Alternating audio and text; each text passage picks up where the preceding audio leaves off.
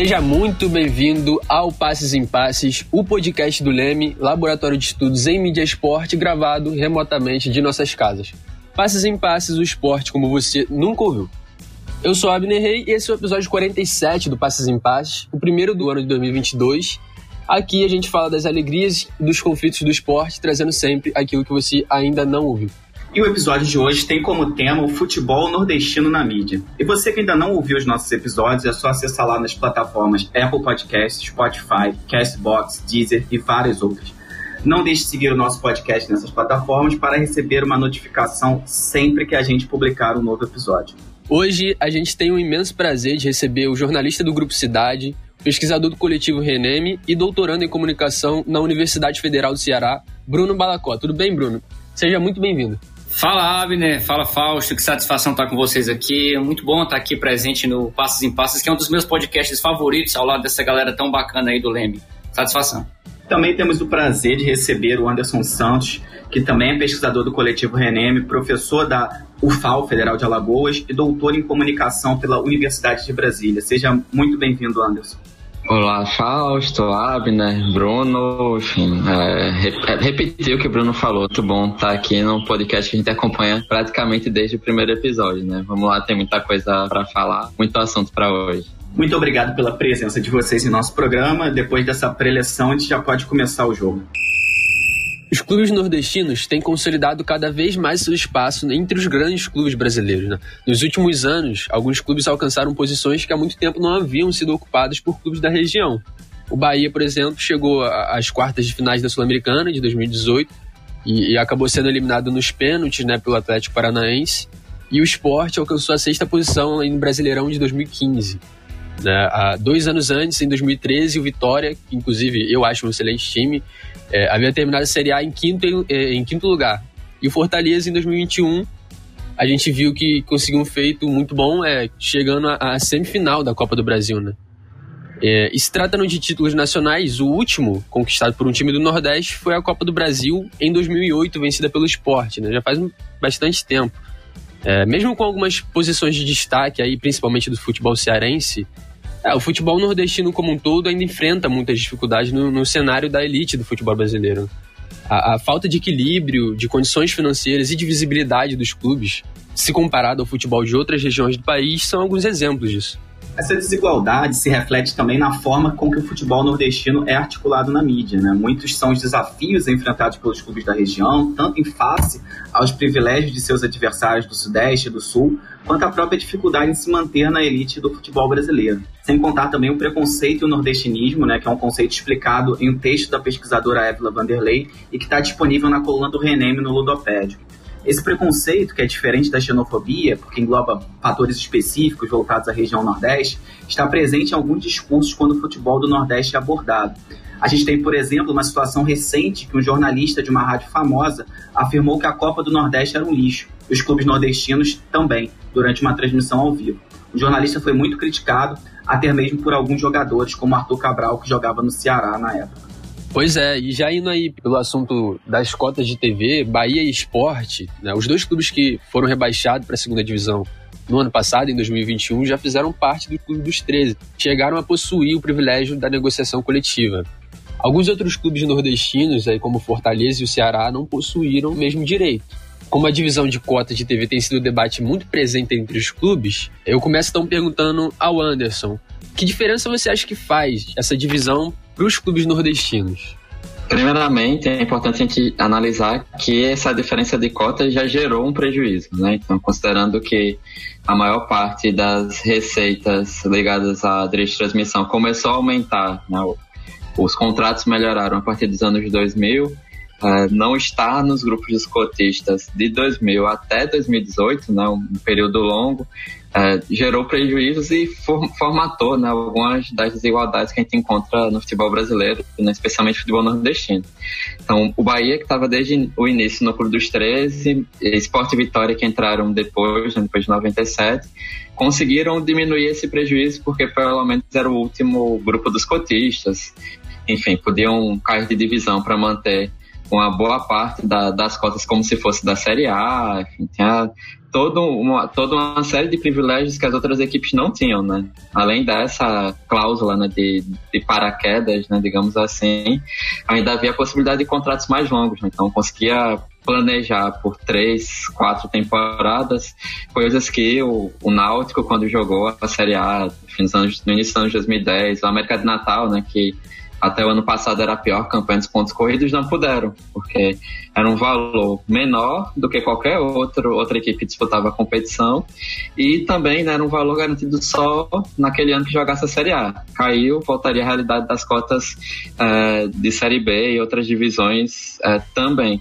E além de tudo, tem um outro ponto que eu acho que é muito importante, que até também, né, esse percurso histórico, até 2018, havia um privilégio algumas equipes para transmissão. Então, é, os times, da, com exceção, talvez, né, de, dos times de Pernambuco e Bahia, porque conseguiam ter retransmissão dos, dos jogos, pelo menos para a própria praça, né, para Recife Salvador. Uh, os outros, quando subiam, não tinham essa possibilidade de tantos jogos transmitidos. E mesmo esses dois, Pernambuco e Bahia, também não eram uma quantidade tão grande né, de divisão de praças das afiliadas da Globo, é, comparado ao que a gente vê dos times de Rio e São Paulo, especialmente né, no resto do Brasil. E aí esse é um outro ponto, né, a visibilidade. Imagina qual a marca que vai. É, qual o interesse de uma marca em patrocinar um clube que tem, sei lá, das 38 rodadas, tem suas 15, tem 15 delas com transmissão na TV aberta né, em, em rede nacional, né, ou para boa parte do país. Enquanto outras equipes tinham um, dois, três jogos por temporada sendo exibidos, né? Então, isso também acaba pesando, né? não é só a questão da distribuição de cotas, né? Se você ter o privilégio mesmo para um grupo de clubes em detrimento de outros, mas também da quantidade de jogos exibidos, porque aí se focou muito em quem dava muita audiência né, na maior parte do Brasil, que isso prejudicou bastante a, as equipes nordestinas, especialmente o, os que não eram cotistas do Clube dos 13, né? Isso acabou gerando a diferença marcante também né, nesse processo histórico, inclusive dentro da região, Uh, a ponto de, a partir de 2013, a gente ter a volta da Copa do Nordeste, enfim, né, para tentar é, se não romper, mas diminuir algumas dessas disparidades que também se faziam presentes né, em relação às cotas dos estaduais. Uh, se pegar mesmo os campeonatos que tinham uh, afiliada da Globo transmitindo, Pernambuco, Bahia uh, e Ceará, a diferença para um Bangu no Rio de Janeiro, sei lá, para um é, 15 de Piracicaba em São Paulo, que disputavam campeonatos maiores, era muito grande, né? Então, é, além da própria divisão de cotas da Série A, havia a divisão de cotas quando existia em relação aos campeonatos estaduais. E aí a Copa do Nordeste dá uma ajustada também nisso. Bruno, com essa maior presença das transmissões esportivas fora do âmbito convencional da TV, você, né, que trabalha na televisão, no rádio, produz podcasts também, é, tem notado nas rádios e nos podcasts uma audiência diferente das mídias tradicionais? tendo em vista que a interatividade com o público da internet normalmente ocorre com pessoas mais jovens também. E só para complementar, você acredita que seja uma tendência o crescimento da produção de conteúdo esportivo digital sobre o futebol nordestino? Olha, Fausto, acredito demais assim, nessa tendência. A gente tem visto muito nos últimos anos um movimento muito crescente por parte da, das emissoras de rádio, né, que possuem perfis na internet, no Facebook e no YouTube principalmente, utilizar essas plataformas para fazer a transmissão dos jogos com imagens. Porque a gente sabe que o rádio tradicional é o rádio do AM, do FM, do radinho de pilha, do aparelho de rádio em casa, o rádio do smartphone que você acessa pelo celular. Mas o pessoal também consome muito hoje o conteúdo radiofônico é, através também de imagens, né, de recursos audiovisuais, né. É o que a gente chama, por exemplo, na, no nosso meio de, de rádio expandido, né, que é um conceito do professor Marcelo Kishinevski, né, que é muito conhecido desse rádio que transborda para além das, das ondas hertzianas do AM e do FM e vai para as mídias sociais principalmente. E a gente tem visto esse movimento muito forte das rádios e também de perfis de mídia alternativa, de sites, de portais que trabalham com cobertura esportiva e que utilizam essa, essas novas ferramentas aí da, do Facebook, do YouTube para fazer transmissão ao vivo, né, as lives, e também o podcast acaba sendo uma dessas novas linguagens que acaba sendo utilizada para esse pessoal se comunicar sobretudo com a galera jovem. A gente percebe sim que a audiência que acompanha essas transmissões pela internet Isso os estudos mostram, pesquisas, por exemplo, da própria ABPOD, a Associação Brasileira de Podcasters, mostra isso, que a audiência do podcast é cada vez mais jovem, né? A partir de 16 anos você tem uma faixa de 16 a 30, onde seria, se concentra a maioria dos ouvintes, dos consumidores de podcasts e, claro, segmentado também nessa área do esporte. E nas transmissões da internet é a mesma coisa. Você percebe, claro, é um público que consome futebol hoje majoritariamente masculino, né? A gente ainda tem aí é difícil até percentuar, mas sem dúvida gira em torno de 70, 75% de homens. Né? Ainda temos hoje um número crescente de mulheres, mas a boa parte do público que interage, que se manifesta é homem. Isso dá para você acompanhar pelos perfis. Você vê ali identificado claramente se é homem, é mulher, enfim, o pessoal se identifica. E o que a gente vê é esses recursos sendo cada vez mais utilizados, né, por jovens e que, e que você tem nesse tipo de transmissão pela internet, assim, diferentes finalidades. Primeiro porque esse pessoal que consome jogos de futebol pela internet, né, utilizando esses links de que são essas transmissões que são feitas por emissoras de rádio, perfis alternativos, eles estão lá também para buscar uma forma de, de transmissão quando eles não se sentem, quando eles não veem os jogos do, dos times deles transmitidos pela TV aberta, já que hoje em dia no Brasil está cada vez mais é, é, difícil ver um jogo hoje transmitido pela TV aberta. Hoje esses jogos de futebol estão cada vez mais pulverizados em, em serviços de streaming pagos e às vezes é muito difícil para um torcedor que tem um time que, que participa de cinco competições e cada competição vai ser um serviço de streaming que vai transmitir. Então é muito complicado para ele estar tá pagando cada uma dessas mensalidades. Então o, o caminho mais natural é buscar um, um, um, o acesso para esses jogos na internet de forma gratuita. Muitos vão, é claro, atrás do, dos IPTVs, dos links piratas, né, para tentar ver a transmissão, mas a gente sabe que, além da questão dos vírus em si, também tem a, a própria lentidão de que muitos desses, desses sites que estão na internet aí, o sinal não roda direito. E o sinal que consegue estabilizar melhor é o do YouTube e o do Facebook. Por isso que eles acabam recorrendo mais aí a essas transmissões, sobretudo de rádios. Né? As rádios fazem isso assim. Hoje toda rádio de médio grande porte faz isso, transmite os jogos com imagens pela internet. Claro que não vai transmitir o jogo com as imagens do campo, porque não pode. Tem toda uma, uma questão de direito de transmissão que o Anderson domina muito bem mas mostra com aquilo que ela pode exibir. Ela coloca uma série de elementos visuais na, na, na tela, coloca tempo, placar, as escalações, substituições, interações, o telefone de interação, mostra os rostos dos comunicadores, né? Sobretudo ali do narrador e do comentarista que costumam estar sempre aparecendo na transmissão. Então tudo isso acaba sendo um atrativo para que, que esse consumidor de internet possa estar lá clicando e, e dando audiência em visualização, tanto no Facebook quanto no YouTube, desse tipo de transmissão. E outro, outro atrativo interessante desse tipo de transmissão é a própria interação que existe ali no chat, que tanto o Facebook quanto o YouTube constam ali com aquele chat ao vivo, né? Aquele chat onde os torcedores se manifestam ali, boa parte ali para zoeira, né, para enfim, para tirar onda, para zicar, para antecipar ali o gol que vai acontecer, que não vai acontecer. Enfim, há toda uma manifestação do torcedor, sobretudo voltada para zoeira, para para exaltação do seu time, enfim, para cornetar também o time e falar também mal dos comunicadores, né, já que a gente sabe que nenhum deslize hoje de de comunicador é perdoado, qualquer ato falho ali, o pessoal cai em cima, fala mesmo. Então, é, é, esses chats, eles, eles ilustram muito esse, essa, essa, discussão do futebol. E é uma interação que ocorre entre os próprios torcedores, zoando um ao outro, trocando ideias sobre o jogo, né? Ou até mesmo só na base da brincadeira e também se comunicando com o, o, o narrador, com o comentarista, enfim, querendo ter o seu alô na transmissão, querendo registrar a sua audiência, dizer que está ligado. Então, é um espaço forte de interação é um local para transmitir e, sobretudo, é um lugar de curiosidade. Acho que é um terceiro e último ponto que tem que ser destacado.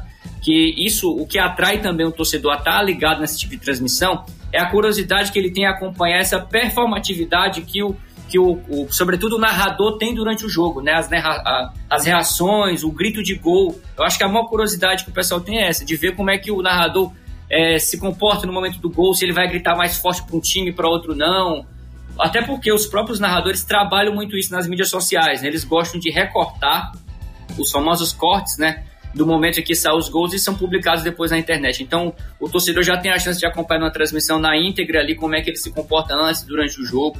A própria reação do comentarista, se ele vai lamentar, se ele vai colocar as mãos na cabeça. Então, tudo isso eu acho que é uma soma de fatores aí que faz com que esse tipo de transmissão pela internet seja cada vez mais popular e seja cada vez mais utilizado é, por diferentes meios, né? Não só pela, pela mídia tradicional, mas como os perfis alternativos também. Hoje em dia muitos portais alternativos de, que trabalham com comunicação esportiva também investem nesse tipo de, de, de recurso, utilizando a força da internet. É, eu vejo muito, algumas, algumas vezes, em redes sociais, recortes né, de jogos específicos, por exemplo, de, de transmissões, é, de narrações em, sobre algum time específico, por exemplo, Palmeiras, por exemplo. Aí o narrador torce pro Palmeiras, o Palmeiras perde, aí o pessoal compartilha, o rival compartilha, tira onda e tal.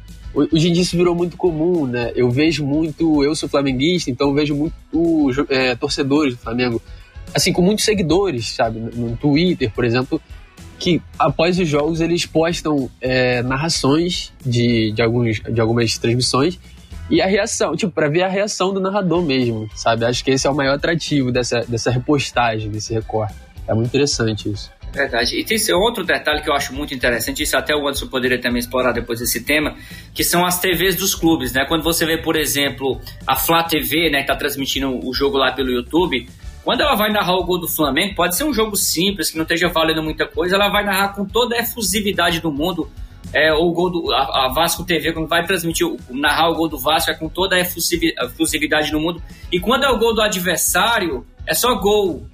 E é muito interessante porque a gente não está acostumado a isso, porque a narração que a gente vê da, dos veículos de comunicação tradicional, ela tenta ser equilibrada, né?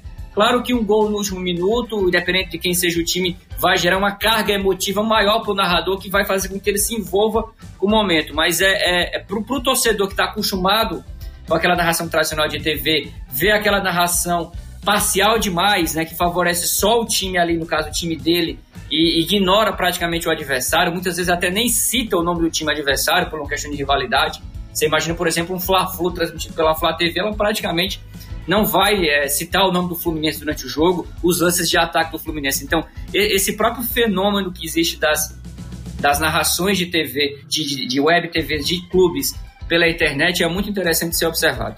Verdade. E tem outro detalhe que eu acho muito interessante, isso até o Anderson poderia também explorar depois desse tema, que são as TVs dos clubes, né? Quando você vê, por exemplo, a Flá TV, né, que está transmitindo o jogo lá pelo YouTube, quando ela vai narrar o gol do Flamengo, pode ser um jogo simples, que não esteja valendo muita coisa, ela vai narrar com toda a efusividade do mundo.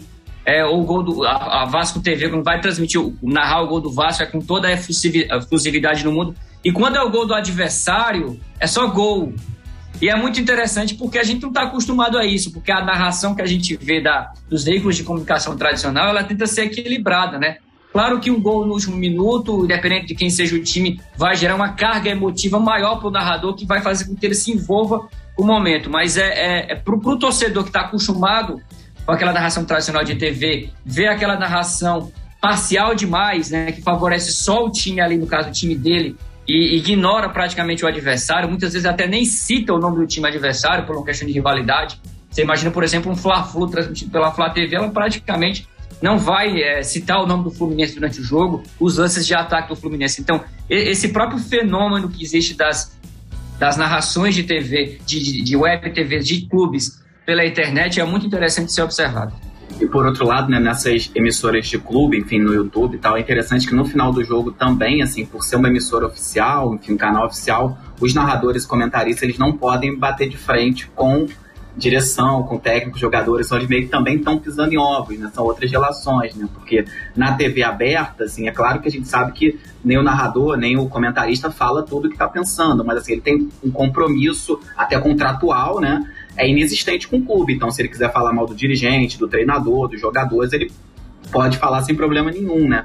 E é muito curioso quando tiver essas TVs de clube, assim, principalmente do, eu assisto o Vasco, né? O pessoal vascaíno é curioso, né? Porque você sabe que eles chamam alguns é, para comentários, né? Alguns é, é, youtubers conhecidos e tal, mas você percebe que no final, assim, o cara tá meio que ali tá meio, fica meio sem reação, né? Porque ele quer ser chamado novamente, mas ao mesmo tempo ele não pode bater muito de frente com diretoria, enfim, é uma situação que eu acho que ela coloca ali novos atores em, em, em diálogo, né? Se por um lado tem essa coisa, né? Eu, eu gosto também né, de você é, tá assistindo é, uma narração, enfim, comentários que são a favor do seu clube. Por outro, você tem essas outras questões, né? É, que estão envolvendo é, outras, outros cerceamentos, digamos assim, né? Continuando aqui, né, o nosso podcast, a questão da distribuição de receitas, né, de transmissão, sempre foi um assunto de muito debate e muita disputa no cenário brasileiro, né? Mas a gente percebe que algumas mudanças devem ocorrer com a lei do mandante em vigência. Resta saber se serão mudanças conflituosas ou se vão trazer benefícios é, para os clubes.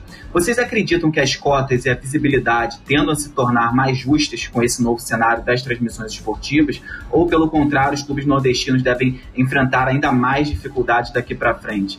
Essa pergunta é para os dois, tanto o Bruno quanto o Anderson.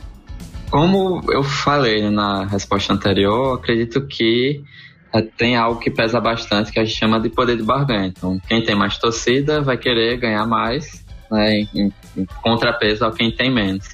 É mesmo o contrato vigente né, até 2024, né, 2019 até 2024 do brasileiro, que criou critérios mais justos, né, com percentuais para serem pagos de acordo com jogos exibidos, classificação do campeonato, tem uma parte fixa, né, que para esta edição do brasileiro em 2020 é 40, 2022 é 40% distribuído igualitariamente, 30% por uh, jogos transmitidos e 30% por classificação no campeonato, com exceção dos quatro rebaixados.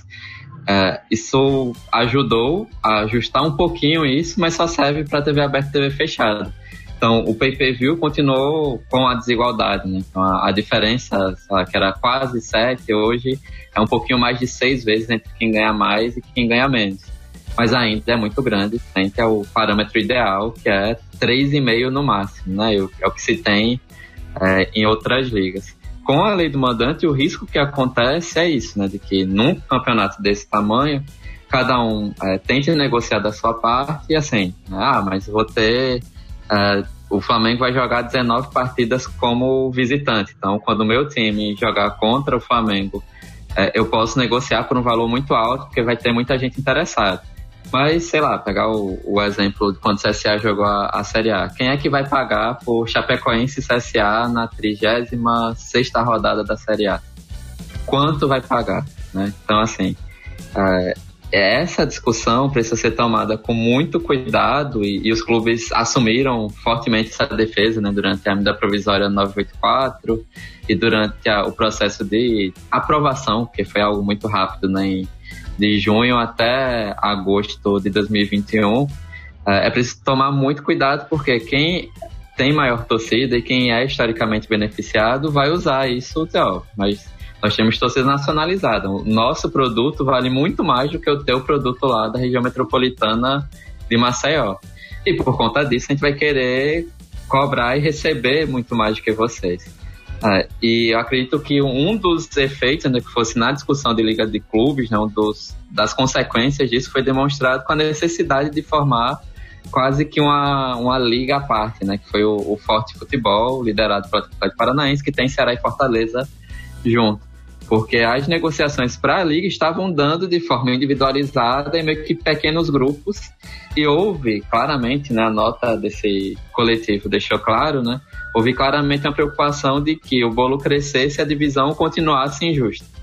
Então a gente já tem uma demonstração de que se esses clubes é, forem para negociação individual, se os agentes de mercado, seja a empresa que vai tomar conta da liga, uma empresa de comunicação que seja, enfim, é, entrar nessa negociação apenas começando, né, pelos de maior torcida, enfim, o, o tal do G12 do futebol brasileiro, que dá para discutir bastante hoje em dia, até por questões estruturais os outros clubes, mesmo juntos, podem ter problemas. A gente tem, inclusive, o caso português como exemplo. Né? Então, os outros clubes montaram grupos para negociação de direito de transmissão de futebol, mas Benfica, especialmente, Porto e Sporting Uh, passaram a ganhar muito mais do que o, os demais clubes, o que prejudicou o próprio futebol português, porque o campeonato local era muito enfraquecido para em termos de competitividade, enfim, a ponto de ter um decreto-lei para obrigar a negociação coletiva. Então, assim, o, o, Brasil, com a lei do mandante, na verdade, ele foi para o pior modelo das ligas europeias. E, claro, né, isso vai depender muito de como os clubes vão lidar em termos de negociação coletiva, que é o melhor formato, é o formato, o melhor dos formatos das ligas europeias. Por outro lado, isso pode ajudar situações bem pontuais, né? Então, a gente tem, por exemplo, série C e D pagando muito pouco a partir deste ano em relação a direito de transmissão, e antes nem pagava. Agora, os times da C vão ganhar 250 mil reais por participação e os da D é, menos do que isso. É, e pensando em estadual e coisas assim, que às vezes a federação não consegue ter transmissão, pode ser uma alternativa para quem não tem transmissão nenhuma conseguir algum tipo de recurso com essa transmissão. Mas aí é o, é, são casos mais de exceção e de discutir como a pirâmide do futebol brasileiro prejudica ainda mais quem está na base do que necessariamente ver isso como um avanço. Né? Então, tem uma situação muito ruim que a lei do mandante pode ajudar a diminuir o prejuízo. Mas em escala de séries A e B, especialmente Campeonato Brasileiro, Copa do Brasil, enfim, entre outras, é, há uma possibilidade forte de acentuar essas distorções né, e a gente voltar ao que foi o, o pior modelo de negociação individual, né, que foi o, dos contratos de 2012 até 2018.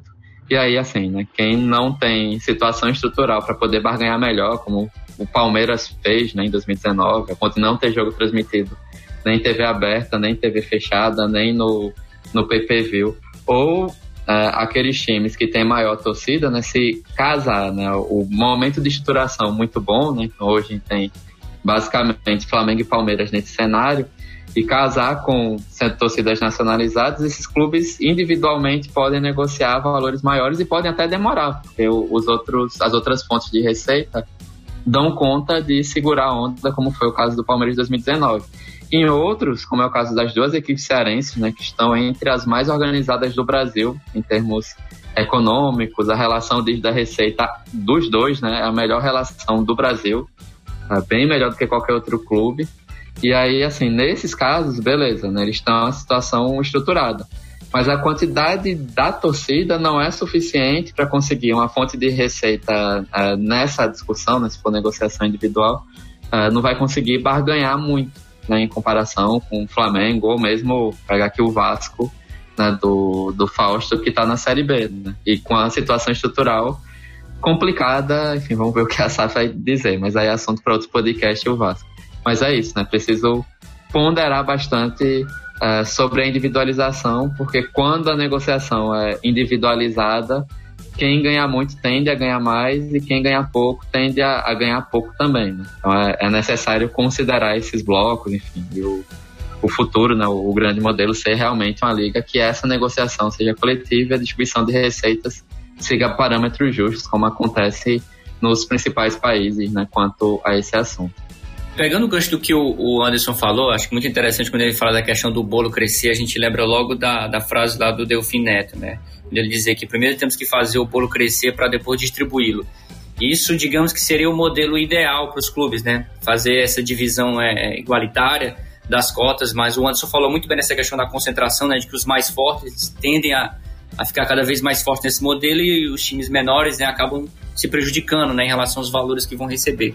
Agora, o que a gente tem visto assim de balanço né, nesses quase dois anos de, de lei do mandante, já que os primeiros efeitos começaram a ser sentidos lá para junho, julho de 2020, é um ambiente total né, de, de caos, de instabilidade jurídica, sobretudo, porque não há muito claro, ainda não, tá, não ficou claro para ninguém, né, nem dos clubes, nem dirigentes, nem CBF, nem nada, é, como é que vai ficar de fato é, quem tem o direito sobre cada partida, sobre cada campeonato, porque há muitas brechas ali disponíveis, são tantas brechas que os clubes muitas vezes se utilizam dessas brechas para fazer transmissões de jogos que de repente, ah, clube tal, a gente costuma ver isso com muita frequência, ah, clube tal utilizou da brecha é, da lei do mandante para transmitir o jogo, a própria Globo fez isso recentemente, o Atlético Paranaense fez isso diversas vezes para poder vender no seu serviço próprio de pay-per-view partidas do Brasileirão 2020, 2021 principalmente. Então, é, a gente vê clubes como o Atlético Paranaense que tem é, tentado é, se beneficiar bastante dessa lei do mandante para poder lucrar com essas transmissões. E a gente tem visto que é, a forma de se assistir futebol hoje, em termos de transmissão, mudou muito a, da, da lei do mandante para cá, já que é, antes de 2020, antes da pré-lei do mandante, a gente via claramente, a gente sabia onde mais ou menos os jogos iam ser transmitidos, né? No Brasileirão, por exemplo, era muito claro. Você tinha o um pacote, fechava o pacote Série A do, do Premier e você tinha acesso a todos os jogos, sem exceção. Depois a lei do mandante isso passou a ter várias exceções, alguns asteriscos, né? Determinados jogos não ser exclusivos ali do TNT Sports, né? Que acabou pegando, pegando algumas partidas, alguns jogos só no pay-per-view, enfim. Hoje está muito pulverizado. Acho que talvez a, a, o, a grande mudança né, na prática para o torcedor tenha sido essa. Saber que hoje o jogo do time dele, cada campeonato vai, vai ter um local diferente para transmitir. É, não tem mais aquela clareza, ah, a emissora A vai transmitir o campeonato A, outra B, não. Hoje em dia está muito. Tanto que hoje, até uma curiosidade da mídia, né? Pensando já, pensando aqui, voltando aqui para nossa realidade enquanto jornalista de veículo de comunicação. Hoje, a maior dúvida que o torcedor procura na internet na véspera dos jogos é saber onde o jogo do time dele vai passar. São as matérias mais acessadas que você pode imaginar. Saiba onde assistir jogo tal, isso não vale só aqui para o Nordeste, não, para o país inteiro. O Campeonato Carioca, Paulista, o próprio Paulistão esse ano mudou muito o jeito, de, o jeito de transmitir. Então, o torcedor, até de um time como o Corinthians, né, que sempre teve muita facilidade de encontrar os jogos dele 100% dos jogos do Corinthians ou do Flamengo da vida transmitidos por alguma emissora de TV ou de streaming, hoje ele ainda tem dificuldade por conta de todo esse caos aí de, que a gente tem visto de transmissões, por conta, sobretudo, desses efeitos. Mas, por outro lado, a gente pode ver também, é, pensando nos veículos de comunicação é, civil, para, de certa forma, é, descentralizar né, aquilo que a gente achava que, que aquele, aquele cenário que a gente observava antes de 2020 de monopólio das transmissões que, que a Globo deteve por muitos anos, não só na TV aberta, mas fechada principalmente por conta de Sport TV, Premiere e tudo. Hoje você vê vários atores conseguem se movimentar no mercado, né? O SBT voltou com muita força, a Record tá aí também transmitindo Carioca, Paulista, os dois principais estaduais, SBT com Libertadores, Champions League, enfim. São várias emissoras hoje que conseguem usufruir um pouco dessas brechas da lei do mandante para transmitir jogos de futebol os mais variados, né? Até houve quem plantasse que o último Super Bowl teria a ver, é, houve, foi plantado no dia, né, que o Super Bowl é, transmitido pela Rede TV também teria tido interferência da questão da lei do mandante, né? Ou seja, a gente vive um, um clima de total caos, mas finalizando aqui, falando um pouco dessa realidade do Nordeste, eu acredito que muito na força da Liga do Nordeste, por esse poder que ela tem de negociar, já que não é, é ela enquanto é, que é, é, entidade que representa os interesses, sobretudo econômico dos clubes, ela tem tudo ainda para fortalecer cada vez mais, porque hoje é, é um case nacional consolidado que a Copa do Nordeste ela consegue atrair olhares não só aqui da região, dos, dos, dos moradores do Nordeste, que torcem para os times do Nordeste,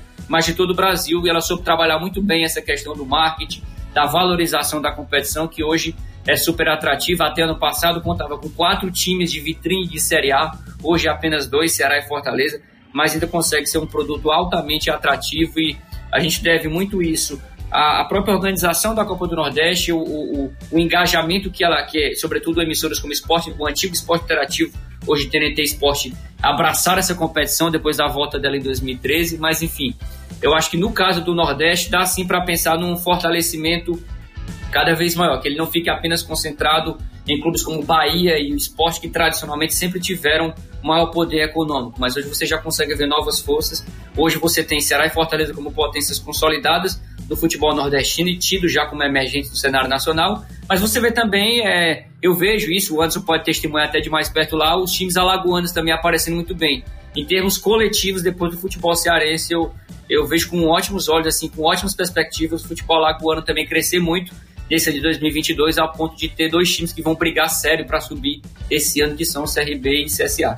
Bruno, em alguns dos seus textos você detalha como se origina e de que modo correm as transmissões via streaming e outras formas de transmissões alternativas pelas redes sociais, né?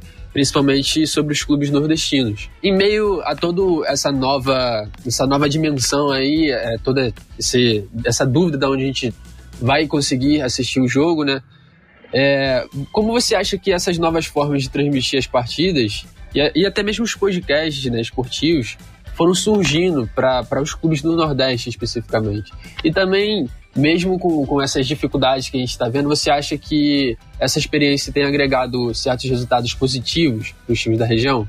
Olha, eu acho que aqui no Nordeste isso é muito bem trabalhado. Acho que em todos os estados a gente consegue ver experiências de êxito, é, não só é, idealizadas por veículos de comunicação, né, os grandes veículos de comunicação, mas sobretudo de mídia alternativa. E a gente tem um terceiro fenômeno também muito forte aqui no Nordeste. Eu acho que o Nordeste, em especial, ele é um, é um case interessante para se analisar isso, que são os canais de torcedores, né?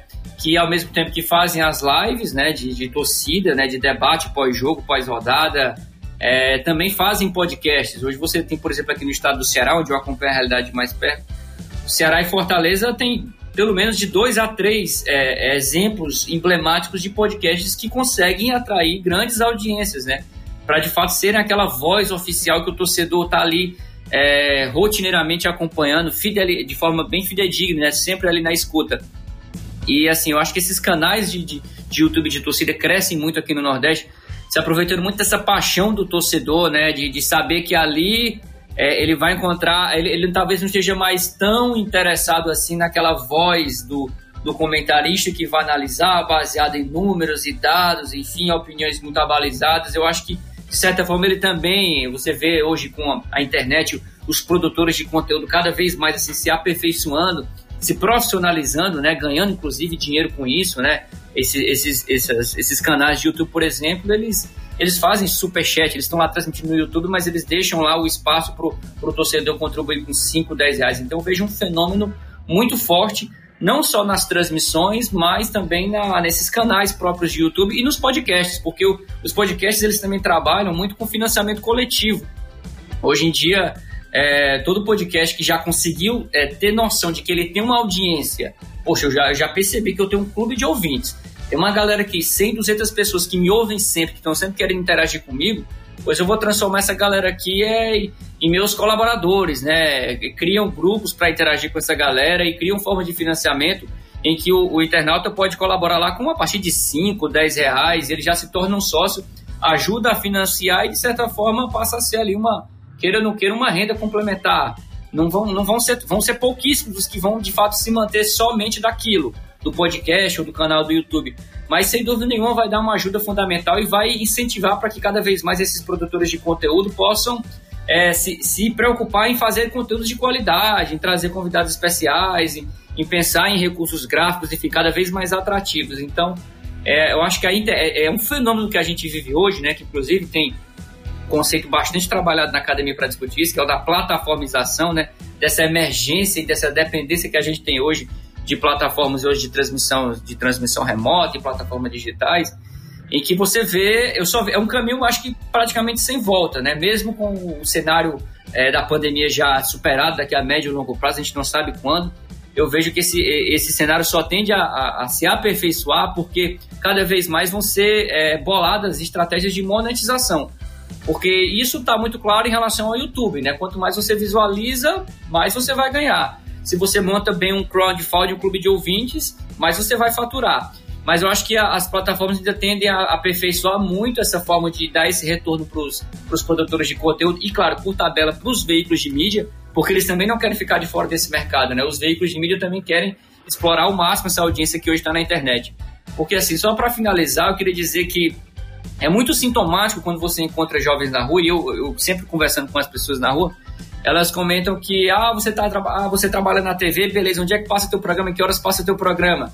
Ah, você, por mais que você diga o horário que vai passar, a emissora que vai passar, ah, pois eu vou ver no YouTube, pois eu vejo no YouTube. Ou seja, porque hoje o consumo está cada vez mais digital. Por mais que você esteja na TV, por mais que você esteja no rádio, naquela frequência MFM, o canal preferencial para o, o torcedor jovem, principalmente o consumidor interessado em esporte, jovem, ele vai buscar mesmo é o acesso via YouTube, já que hoje em dia quase tudo é transmitido ao vivo pelo YouTube, né? Os programas de rádio, de TV, as lives dos canais aí de clube são, são, todas aí é, transmitidas ao vivo, então é o que eu vejo é a plataformização entrando cada vez com mais intensidade nesse mercado do futebol, para essas transmissões ao vivo de, de produtores independentes e veículos de comunicação.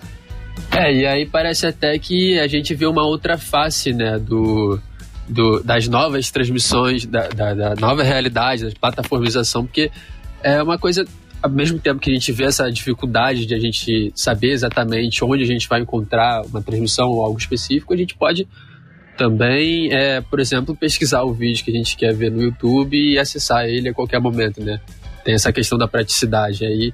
É, é só uma, uma característica né, que vale a pena pontuar às vezes que pode o público mais jovem ser ser útil de certa forma. O on demand, né? Só para até ouvir também o Anderson, acho que é importante também é, é, é o Anderson que consome muito esse tipo de conteúdo, estuda também, vale muito é, é, entender o que, que o Anderson pensa sobre esse assunto, mas é assim, o podcast é isso, né? É um áudio é, que está disponível na internet sob demanda. Então, é, eu gosto muito de pensar o podcast como a Renata Lopretti fala, né? Que o legal do podcast é que você encaixa ele dentro da sua vida, né? Não é como um programa de rádio, de TV que você tem que parar ali naquele que ele tem uma hora certa para começar, para terminar, que tá, ele está dentro de uma grade de TV ou de rádio que, se você não tiver com aquela atenção completa ali, sonora e audiovisual, você, no caso do rádio só sonora, você perde, porque aquela transmissão ali, ela é fugaz, ela é ao vivo. E o podcast não, você dá play, dá pausa, dá stop, você escuta um pedacinho de manhã, outro pedacinho de noite. Então isso facilita muito esse novo, esse consumidor, esse consumidor de, de, de hoje de internet, de, cons, de consumo geral de, de conteúdos, que não tem mais tempo a perder, que faz 10 mil coisas ao mesmo tempo e hoje é o que o, o produto que se encaixa melhor na vida dele para muitos casos é o podcast, é o vídeo do YouTube lá do canal que ele gosta, porque ele vai poder controlar aquilo ali de acordo com o dia dele, da play, da pausa, da stop, assiste um pedacinho agora, assiste depois. Então esse, esse poder que ele tem do controle remoto, que no caso é o próprio celular, o computador de dar esse pause, esse stop, esse, esse lá na frente, lá atrás, é, é o que diferencia essas mídias novas, digitais, né? E que é um diferencial em relação à a TV e o rádio tradicional, por exemplo. É, só para complementar, não lembrar uh, na coisa de atrair os jovens, das novas formas de transmissão em plataformas que são praticamente para determinada faixa etária. Né? Então, a Copa do Nordeste foi o primeiro campeonato no mundo a, a testar uma transmissão no TikTok, né? que é uma, é uma plataforma chinesa para vídeos curtos. Né? Ninguém ainda tinha arriscado utilizá-la para algo tão longo, né, como é uma partida de futebol, enfim. E aí usou em Ceará e CSA na primeira fase da Copa do Nordeste do ano passado, teve bons resultados e a partir dessa experiência pontual seguiu na própria Copa do Nordeste e outros campeonatos foram transmitidos assim, né? Na Espanha, o, a Copa América foi transmitida né, numa parceria lá né, com, o TikTok, enfim, uh, ah, para que utilizasse ela. Né? A Copa do Nordeste foi a primeira e a, a, a própria Twitch, né, que é voltada mais para games, também começou a ser utilizada na Copa do Nordeste, acho que na edição anterior, muito para ver o que o Bruno falou, né, da reação de torcedores. Eles montaram uh, páginas, né, utilizaram na verdade páginas uh, com torcedores que já eram influenciadores digitais, especialmente né, das equipes Ceará, Pernambuco e Bahia, para o torcedor poder ter uma reação quase que de estádio, né, considerando que a Copa do Nordeste do ano passado, por exemplo, não teve público. Então, isso atrai, né? A Twitch é uma plataforma para acompanhar games, enfim, isso atrai um outro público que a gente tem hoje, né? O, é, grandes streamers é, de Twitch é com o direito de transmissão de eventos esportivos, né? Não saiu da Copa do Nordeste e controla um pouco, mas você tem Casimiro, enfim, entre outras pessoas que transmitem partidas é, porque é um público muito específico, né? Claro que eles viram comentaristas, né? Eles não, não são narradores, a figura da narração ainda está ali presente, mas você tem um público totalmente diferente, né? E essa é a tentativa de atualização que vem sendo feita. É, deixando claro, né, que, por exemplo, eu não, eu, eu fui ver, né, por interesse de pesquisa na época da Copa do Nordeste, mas eu não sou da geração que tem paciência para ter tanta in, é, inserção de tela, é, tanta vinheta sonora e coisa do tipo. Então é necessário manter as outras formas de transmissão para quem tem, sei lá, vou chutar aqui de 25 anos para frente. Né? Porque senão, enfim, vira uma outra coisa, né? Então, é necessário pensar nesse público mais novo que acha muito cansativo a transmissão comum, mas não esquecer que ainda tem um grande público consumidor, especialmente né, dessas plataformas e de produtos ligados ao futebol para poder acompanhar uma transmissão, né? Então é necessário pulverizar, mas não esquecer também da parte tradicional, senão vai ter só jovem é, assistindo aos jogos a partir de agora ao mesmo tempo que é importante essa formação de público, né? Quando o Bruno estava falando, né? Quando você falou, Anderson, também, eu fiquei pensando assim, tipo, no meu pai, enfim, pessoas mais velhas, né? Porque quando você precisa, tipo, do enfim, transmitir o jogo via streaming, né? Mesmo numa Smart TV, né? Que teoricamente tem uma estrutura mais, mais fácil de acesso e tal, mas se não for assim, se você tiver que conectar, por exemplo, um notebook na televisão, se você tiver que colocar um Chromecast da vida, enfim, você vai demandar que, que essa pessoa tenha uma curva de aprendizado também, né? O que não, o que, enfim, essas plataformas não devem estar pensando, né? Você meio que limita muito, é, muito a audiência. Então isso é algo que deve ser pensado também, né?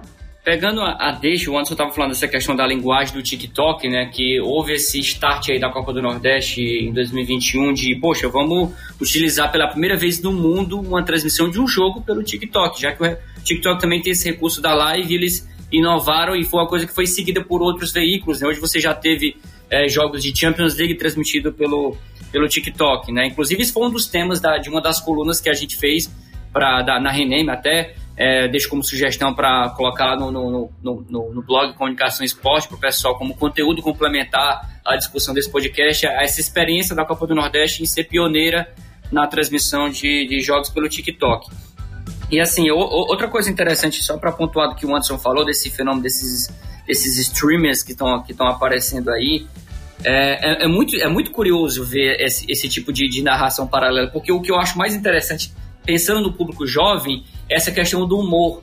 A própria Record tem feito isso muito agora na, em 2022, transmitindo o Campeonato Paulista, é, utilizando a figura do Silvio Luiz, né, que é um narrador clássico, né, histórico do futebol brasileiro, né, das narrações, pegando ele mais como narrador de internet. Ele não está fazendo transmissões é, na TV. Tem outra galera lá que, digamos, entre aspas, mais atualizada e fica mais em alta ali no mercado, transmitindo jogos naquele padrão que a gente costuma acompanhar pela TV. Enquanto o Silvio Luiz está mais naquela coisa que é mais conversada, que é um jogo de 90 minutos basicamente conduzido com pouca narração e muito humor, muita piada. Até porque o Silvio Luiz tem ao seu lado dois humoristas, né? O Carioca e o Bola. Então é um jeito novo de consumir. Só que eu entendo que, por exemplo, pessoas como o Anderson e eu também, que estamos mais acostumados a ver o jogo na narração clássica né, das emissoras de TV, para a gente é, é, um pouco. É, a gente estranha um pouco quando vê aquele tipo de narração em que você vê menos o lance como prioridade, mais a piada, a brincadeira, porque a, a, linguagem desses canais hoje de internet, não só essa da Record que eu peguei como exemplo, mas sobretudo é, canais como Casimiro, é a zoeira, é a, é a, brincadeira, é aquele lance, o jogador que escorrega e você vai lá e ri daquela situação e faz um corte daquilo ali, você insere efeitos sonoros, você faz um Reels no Instagram daquele momento ali bizarro que tem no jogo. É, hoje, assim, o futebol, em termos de transmissão, sempre foi um entretenimento, mas mais do que nunca, ele é um entretenimento associado ao humor. Eu acho que cada vez mais a gente vê a força do humor chegando com tudo nessas transmissões de internet. A TV ainda segue aquele padrão mais, digamos, jornalístico, né, do, que o rádio esportivo consagrou. Mas na internet, o modelo do humor, da resenha, ele, ele ganhou uma e uma força impressionante, sobretudo com o Casimiro, com os outros canais de, de zoeira que hoje o Flow fazia, o Flow quando tinha o Campeonato Carioca fazia muito isso, e tantos outros canais é, levar para o lado do humor, para fazer aquela transmissão ser mais leve e atrair até mesmo pessoas que não gostam de futebol, mas que gostam daquela, daquele elemento de descontração. E a maior prova disso, para finalizar, é um programa que é fenômeno aqui na imprensa cearense, que é o Trem Bala, transmitido por uma TV pública, a TVC, que é um programa que é um fenômeno justamente porque ele abraçou o humor, a zoeira, a chacota, a brincadeira através de personagens como o Homem Mal, que conseguem atrair para esse programa pessoas que odeiam futebol, que a coisa que ela mais detesta na vida é futebol, mas ela ama o trem bala, porque ela gosta daquela,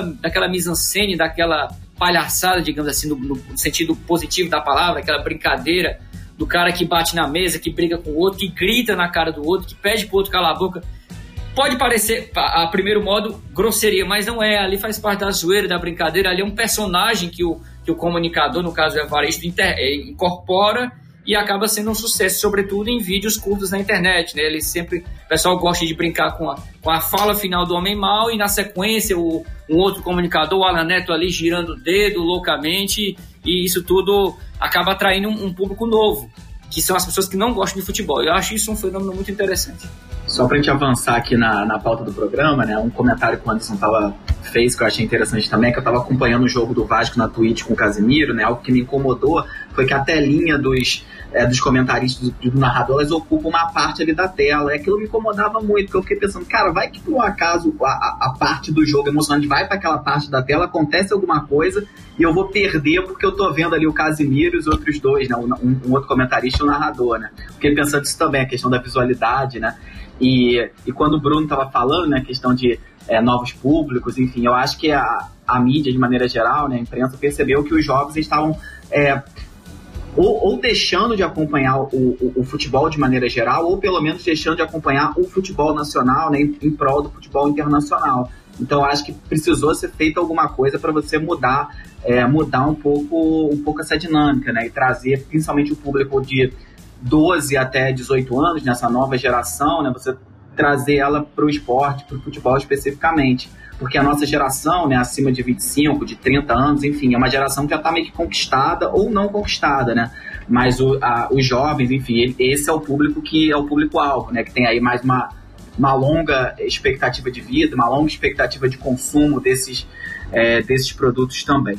É, e seguindo aqui na nossa pauta, é, a gente pensou né, que mesmo com, com, esse bom ano do Fortaleza, que a gente já comentou aqui, né, a previsão também de um bom balanço financeiro é, para o ano de 2022, muitos clubes do Nordeste né, passam por dificuldades é, nesse momento. Né? Como a gente também já comentou, Bahia e Esporte foram rebaixados, somente Ceará e Fortaleza permaneceram na primeira divisão. É, então, pensando nesse cenário mais global, vocês acreditam que seja viável em um futuro próximo alguma forma de rodízio, isto é, é times das mais variadas partes do Brasil conseguindo se classificar para competições internacionais, mesmo com esse desequilíbrio de infraestrutura, investimento é, e visibilidade que há no futebol brasileiro? Esse é um cenário que vocês conseguem vislumbrar aí como para médio e longo prazo? Ah, acho que a, questão dos torneios internacionais há uma probabilidade estando na Série A pela quantidade de vagas, né? A, a Comembol me coloca é, todo mundo que não foi rebaixado menos um. Né? A situação é, é essa. Então, assim, para Sul-Americana, por exemplo, é, e Libertadores, vai quase todo o Campeonato Brasileiro da Série A. Né? Então tem a explicação de mercado, né, de Brasil e Argentina, pressão política ali em 2015, né, depois da, do FIFA Gate e tudo mais. Então, quem estiver, quem conseguir subir para a Série A, não sendo rebaixado, muito provavelmente vai conseguir pelo menos na Sul-Americana, né? Até o, e agora com confrontos em grupos, né? então com certeza vai pegar algum time de fora, enfim. Né? O, o cenário, essas mudanças já como Embol vem ajudando muito para isso. E a questão é como se manter na Série A, né? Como subir e se manter. É, isso é que é o, o, mais difícil, né? O Fausto, enquanto torcedor do Vasco, eu, enquanto torcedor do CSA, sei muito bem o quanto é, é difícil subir da Série B para A e se manter mais ainda, né? Então, é, no Nordeste, por exemplo, né, do, dos times que caíram, eu avalio né, que Bahia Esporte tiveram um problema de tentar é, fazer a transição para, digamos, o, o, primeiro grupo né, do, dos clubes brasileiros o esporte chegou a dizer né, que ah, meu, meu rival não é mais Náutico e Santa Cruz, meu rival é o Palmeiras, é o Flamengo, enfim, saiu da Copa do Nordeste, né, também com, com outros tipos de relação ali envolvidas na época, passou dois anos fora, e assim, o, o passo muito forte, né, de ter o André, de ter Diego Souza, de ter jogadores caros, né, futebol brasileiro, não só futebol nordestino, acabou que o time não conseguiu muita coisa e quando volta para a Copa do Nordeste, volta bem pior, enfim, com crise estrutural, crise de, de, direção e tudo mais. O Bahia é outro caso curioso porque é o mesmo jeito, né? Ele não tem a, a prepotência da diretoria de então, né, do Arnaldo Barros, então presidente do esporte, mas quando ele tenta fazer essa transição para estar no primeiro grupo, ele começa também a disputar, inclusive, com clubes de Rio de Janeiro por alguns jogadores, né? Ganha alguns jogadores assim, mas é, não conseguiu, é, em termos de departamento de futebol, estruturar esse outro passo. E aí o que aconteceu com o Bahia ano passado foi uma queda e hoje o, o cenário que a atual presidência do Bahia aponta é que ah, só a SAF vai resolver, sendo que o Bahia tem um problema seríssimo histórico, inclusive tem dívidas oriundas da tentativa de clube empresa lá do início dos anos 2000, enfim, que o colega Irlan Simões é, sabe muito bem explicar isso, porque o Vitória viveu a mesma coisa. Então, esses dois times foi nessa transição. O que eu vejo de Ceará e Fortaleza é que ambos conseguem é, manter certo nível, né? Estar ciente que, ó, nosso patamar, quando entra na Série A, ainda é o de, é, primeiro, evitar o rebaixamento. Depois de evitar o rebaixamento, a gente vai para tentar buscar uma fase para pré-Libertadores. E aí, em seguida, uma fase direta a Libertadores, que foi o que o Fortaleza conseguiria mesmo se o Palmeiras não tivesse ganhado a Libertadores ou se tivesse repetição é, de título do Atlético Mineiro e tal. Porque perceberam qual é o estágio atual e o principal, né, não vale a pena, acho que vários clubes nordestinos demonstram isso. Dos anos 2000 para cá, não vale a pena fazer loucura para disputar a Série A, para tentar fazer uma Série A muito boa, disputar com, com outros clubes né, que têm a condição financeira maior. É, o Santa Cruz está na Série D de novo, é, 10 anos depois voltou para a Série D e com a dívida na casa de quase 300 milhões de reais. É uma dívida de time de Série A, sem receita nenhuma, né? Não é nem sem receita de Série A.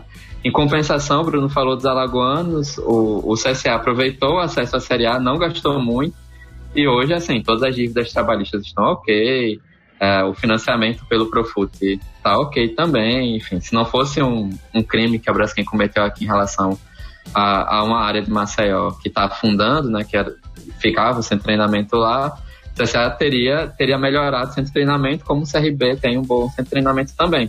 É porque esses clubes não gastam muito, né, trabalham ali no, na medida do potencial é, financeiro das equipes. Tem um erro aqui e ali de contratação, como qualquer time de futebol, mas não erros significativos que façam esses clubes gastarem muito dinheiro e aí quando caírem, caírem de vez, né? saírem tropeçando até o final. Enfim, o América de Natal está na Série D até hoje, né? Então, assim, é, eu acho que isso é importante considerar, né? De os clubes terem um planejamento, nem que seja para subir para a Série A, é, tentar com esse recurso, que é, enfim, muito maior do que a Série B, né? Pelo menos quatro vezes mais do que a Série B, para quem ganha menos na Série A.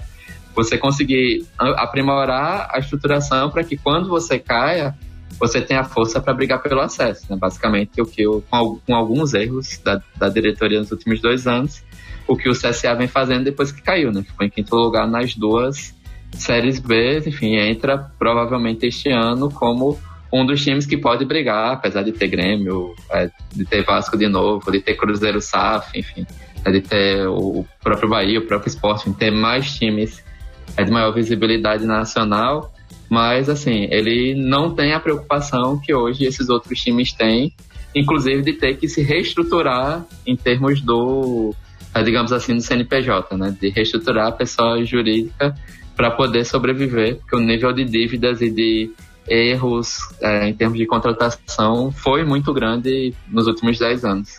É, e aí para esses times que acabam caindo para as divisões inferiores, aí também tem a questão de que é, tem a, a, as, as questões das transmissões, né? Muitos campeonatos já começaram a se dividir entre diferentes emissoras e plataformas aí nesses últimos anos, como a gente já está conversado aqui, né?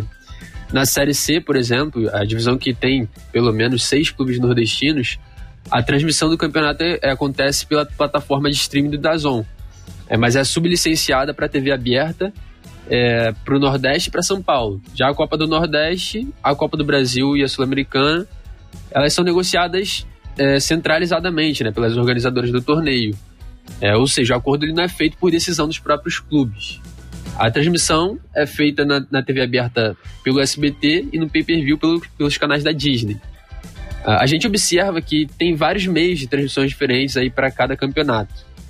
É, como a gente já estava falando um pouco sobre isso aqui e, e, da confusão que isso causa e tal, é, Queria saber de vocês se vocês acham que isso vai ser uma tendência de, de aumentar essa segmentação aí da transmissão dos campeonatos.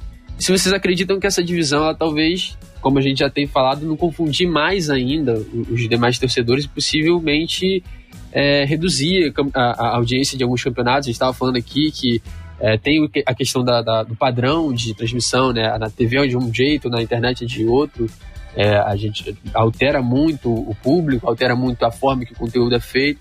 E aí, se vocês acham que talvez isso possa reduzir a audiência de alguma forma, ou pelo contrário, é, isso poderia só aumentar, né? trazer um público diferente para o futebol nordestino.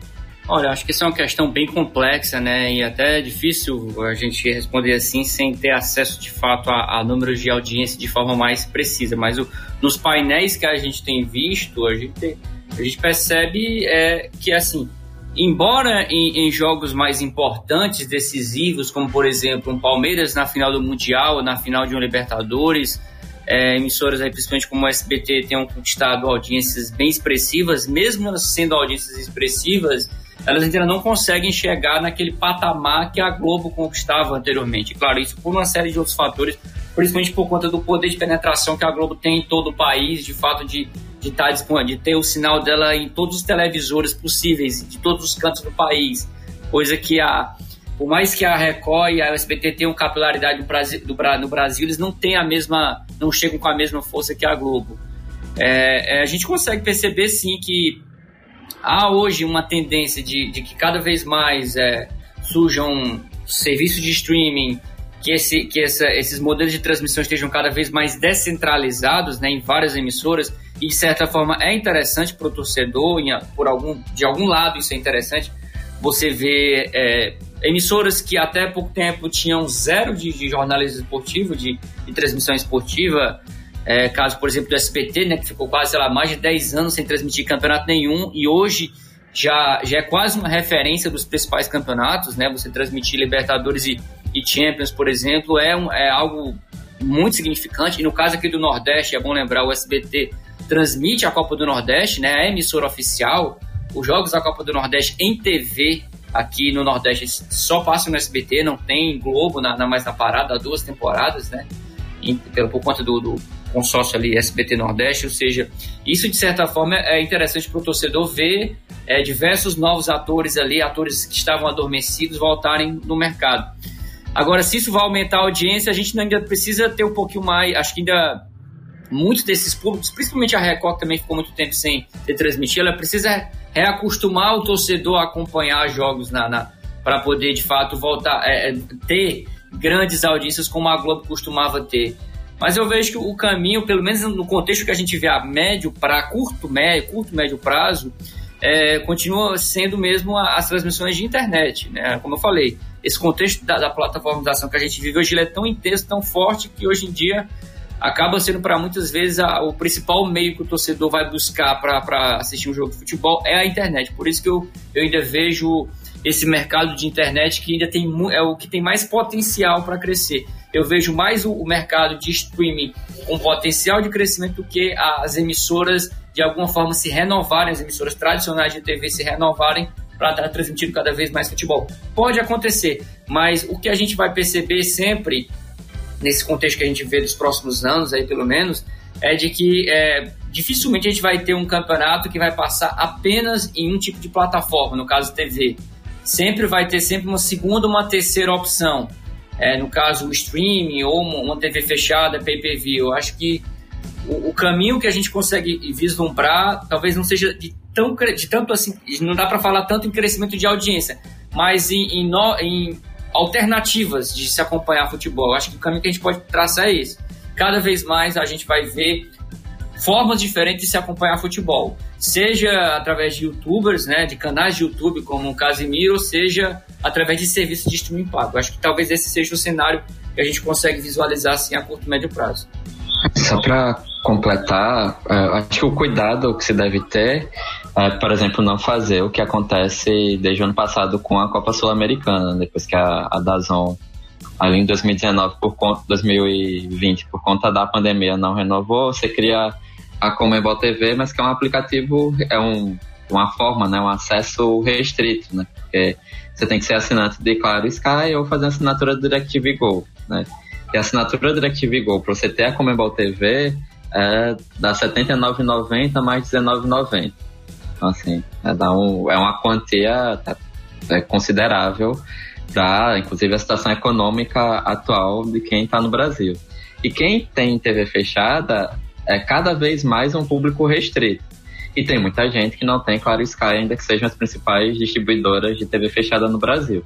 Então, acho que tem que também ter esse cuidado né, por parte de quem organiza para não deixar apenas numa plataforma paga, porque, enfim, se a gente for gastar com todas essas assinaturas, né, se for juntar, por exemplo, Paulista, que o Bruno falou, de Biomax, aí você está é, no Nordeste, você tem Nordeste FC, né, que seja um valor é, relativamente tranquilo. Você tem outro torneio que você vai participar o brasileiro. Aí você vai ter mais alguma coisa para pagar, né? Porque tem o Premier e por aí vai, né? Você vai somando isso por mês, né? principalmente quando.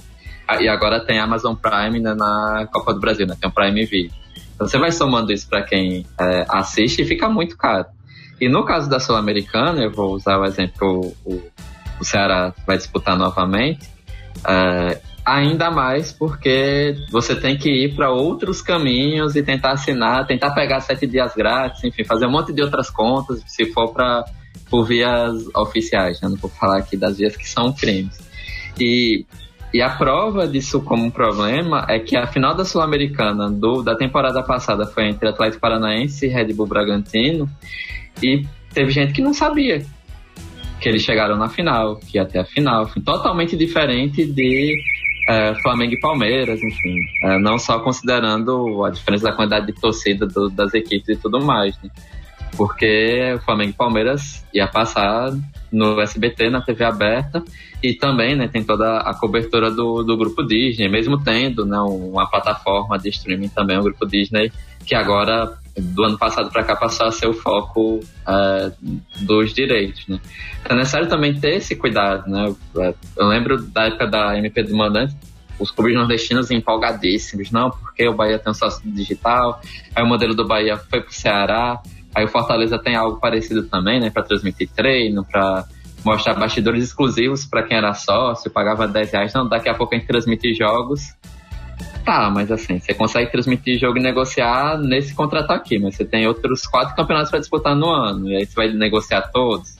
E a, a, exibição de uma partida de futebol é algo que é caro de ser feito. Né? Você precisa pagar não só é, tem uma produtora para fazer, mas você tem ter reportagem, apresentação, você tem um tempo, você tem que ter uma banda larga de qualidade, enfim. É por isso que tem poucas plataformas de fora que fazem isso. Então, o, necess... o, o importante é considerar que várias plataformas são relevantes, e no caso brasileiro, que não é o caso da Argentina, que não é o caso europeu, a TV aberta ainda chega a muito mais gente do que a maior parte do que é, a imensa parte do que é produzido na internet. Então, dependendo do que seja, é, notar que, enfim, a Band, a Fórmula 1, mesmo com aplicativo próprio, não saiu da TV aberta. Ele vem comemorando os bons resultados da espetacular temporada passada. E manteve na Band e provavelmente vai manter na TV aberta a partir da, do novo contrato do ano que vem. Porque para o mercado brasileiro é essencial. Né? Por isso que a Liga dos Campeões, depois de um tempo fora, voltou para a TV aberta. Né? O Facebook tentou ali uma época e tal, mas TV aberta estava ali, eles levaram cobrança de patrocinador nos primeiros anos só com uh, o grupo Warner Media e o Facebook, né? Então, assim, é necessário considerar também isso tudo, a questão do delay de transmissão, né? Então, assim, imagina, jogo só pela internet uh, e aí você tem um delay, claro, de repente eu tô com uh, o... Enfim, assistindo a Copa do Nordeste a Copa Nordeste também tem parceria com Claro Sky, né? Tá assistindo uh, pelo Nordeste FC, pelo aplicativo. Se tem alguém na minha vizinhança uh, acompanhando a Copa do Nordeste nessa parceria com a Claro e com a Sky, ele vai ter uh, pelo menos uns 40 segundos de, de antecipação de qualquer jogada. Gol. Imagina a disputa de pênaltis. Inferno que deve ser você ter o vizinho que sabe o resultado antes. Enfim, tem questões estruturais da internet no Brasil que também geram essas discrepâncias, né? Imagina que o, o, o processo de 5G vai diminuir isso, mas aí também vai entrar a, a questão da brecha digital, né? Nem todo mundo tem condições financeiras para ter a melhor banda larga possível, ou dependendo do, da localidade, nem tem o acesso mesmo que tenha dinheiro, porque não, é, o 5G precisa ter, inclusive, antenas muito pontuais e direcionadas enfim, eu dou aula no Sertão de Alagoas, isso vai demorar um tempão. Né? O Bruno, que, que acho que é do Sertão do Ceará, vai demorar um tempão para chegar lá. Se eu quiser assistir o mesmo jogo de alguém que está na capital, vai dar problema. Né? Então tem, tem muita ponderação necessária. O Bruno foi muito feliz em dizer, ó, vai ter múltiplas plataformas transmitindo de repente uma mesma partida ou pelo menos o mesmo campeonato, porque alguns jogos vão ser exclusivos dessas plataformas pagas mas jamais a gente pode imaginar ainda para a realidade do Brasil de internet e de, da quantidade de acessos da TV aberta frente aos outros acessos, de você não ter TV aberta exibindo os torneios, né? não ter pelo menos uma transmissão gratuita ali, porque, enfim, você vai esconder um torneio como a Copa Sul-Americana vem sendo escondida né, nos últimos anos. E só um parênteses para finalizar essa discussão, né, complementar também, é é, é, assim, é até um desrespeito com, com o torcedor, né? Porque não dá. O Brasil não é um, um país ainda é, de, de, consumo de streams, né? O torcedor que gosta de futebol não está acostumado a pagar para assistir jogo de futebol. Ele sabe que o caminho natural é a TV, né? E hoje você tem pelo menos quatro ou cinco emissoras gigantes nacionais que transmitem jogos de futebol. Então, em primeiro lugar, ele quer ver o jogo do time dele naquelas emissoras. E quando ele não puder ver pela TV, porque jogo de futebol essencialmente é a imagem, né? Que é o pro torcedor talvez o maior atrativo, ver ali o gol, o momento, enfim, tudo. O pênalti, principalmente, ele que é o momento êxtase ali, visual do futebol. Mas quando ele não, não encontrar esse jogo na TV, ele vai para os IPTVs da vida, vai para essas transmissões, como a gente fala aqui, audiovisuais gratuitas. E o radinho, né? O radinho acho que é o é parceiro de quem está no estádio, é, é um complemento para quem muitas vezes coloca a TV no mudo e, e, escuta a narração do rádio. Eu mesmo adoro fazer isso, né? Eu ouço os jogos, assisto os jogos com a narração do rádio. Mas é, é, isso que o Anderson fala é muito gritante. E o exemplo da Copa Sul-Americana é muito forte. Porque não são equipes intermediárias do futebol nacional que estão apenas na Sul-Americana. Ano passado, por exemplo, você tinha um Corinthians lá. E como é que você vai fazer? Para agradar a segunda maior torcida do Brasil, que não tem transmissão é, pelo menos fora da Comebol TV, nenhuma opção mais acessível. Isso é um problema grave. Todos os anos a gente vai ver sempre times gigantes disputando a Sul-Americana. Esse ano, por exemplo, tem o São Paulo.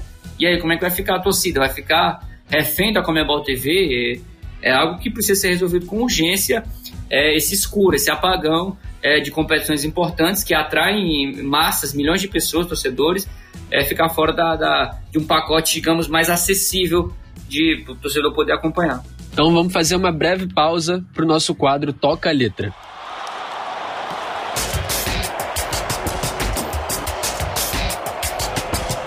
O icônico Luiz Gonzaga, autor de várias composições de sucesso, é quem canta a música do episódio de hoje. Hino do Batistão é uma música feita para celebrar a inauguração do estádio estadual Lourival Batista, em Aracaju. O estádio foi inaugurado em 1969 e Luiz Gonzaga cantou no evento. O cantor, inclusive, tem um time de futebol feito em homenagem, né? Essa homenagem. O Gonzagão Futebol Clube, que disputa o campeonato municipal do Eixozão. Claro, vale lembrar também que a bola da Copa do Nordeste é chamada de Asa Branca justamente em homenagem a uma das composições mais famosas do cantor. Atualmente, o estádio Batistão abriga os jogos dos principais clubes de Sergipe, que são o Confiança e o próprio Sergipe, que jogam as séries C e D, respectivamente.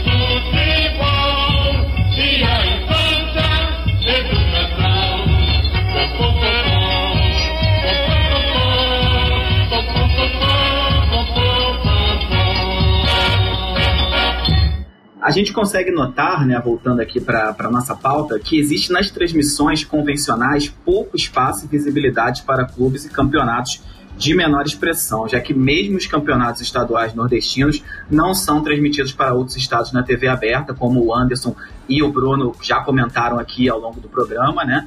E esses campeonatos nem são vistos, né? É, tanto quanto os clubes é, maiores, né? Principalmente do eixo ali Rio-São Paulo.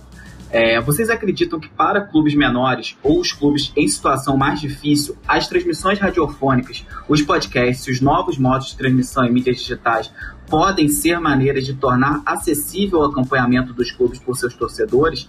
É, essas novas formas de acompanhar o futebol nordestino podem se tornar também rentáveis, né? ou seja, gerar receita é, para esses clubes menores? Ou vocês acham que não, assim, que esse não seria o, o melhor caminho? É, eu acredito que é, um, é uma boa opção, né? Tá até lembrando, falando do Luiz Gonzaga e do Batistão, que em Sergipe o, o Lagarto transmitia as próprias partidas. Né? O Lagarto que era do, do atacante Diego Costa até outro dia, né? De, que largou o clube recentemente. E aí, assim, é, fazia as transmissões, mas fora ele, eu acho que só Sergipe Confiança conseguiam fazer alguma transmissão por fora da transmissão oficial ou com autorização. E aí tem outros clubes nordestinos de, né, de menos torcida que também às vezes apostam nisso, né? Você consegue é, ver algumas partidas, meio que no, no esquema MyCujo Eleven, né? De você ter, às vezes, uma câmera só e você consegue mostrar tudo. É, outro clube de, de porte grande aqui na América de Natal faz muito isso, né? Transmite os jogos da Série D, enfim. Uh, acho que essa, essa opção existe, mas como eu disse, né, o, Bruno, e também o que o Bruno falou quase agora sobre a, a questão do audiovisual. Para ter uma transmissão de qualidade é, é, caro, mesmo com essas plataformas de terceirização, digamos assim, como é a, a Eleven Sports. Então, assim, às vezes o clube não funciona ali por seus três, quatro meses, né, porque só tem um campeonato estadual, é muito difícil conseguir ele sozinho ter essa, essa disponibilidade. Os clubes que conseguem normalmente têm algum tipo de estrutura, né? São clubes recentes, quase que clubes empresa, antes mesmo de lei de SAF, e aí para divulgar mais a, a, imagem do clube, a imagem dos patrocinadores, me fornece a transmissão no YouTube ou na, na Eleve Sports, mas assim, muito para ter uma alternativa. Mas o, os clubes da base mesmo, né, pensando em clubes do, dos estaduais, enfim, tem o, o, o, Ceará é um curioso caso que tem cinco clubes nas três primeiras divisões de futebol brasileiro, né? O, uh, acho que é algo que só o estado de São Paulo consegue fazer, enfim, superar, né? Mesmo Rio e Rio Grande do Sul e Minas têm dificuldades quanto a isso.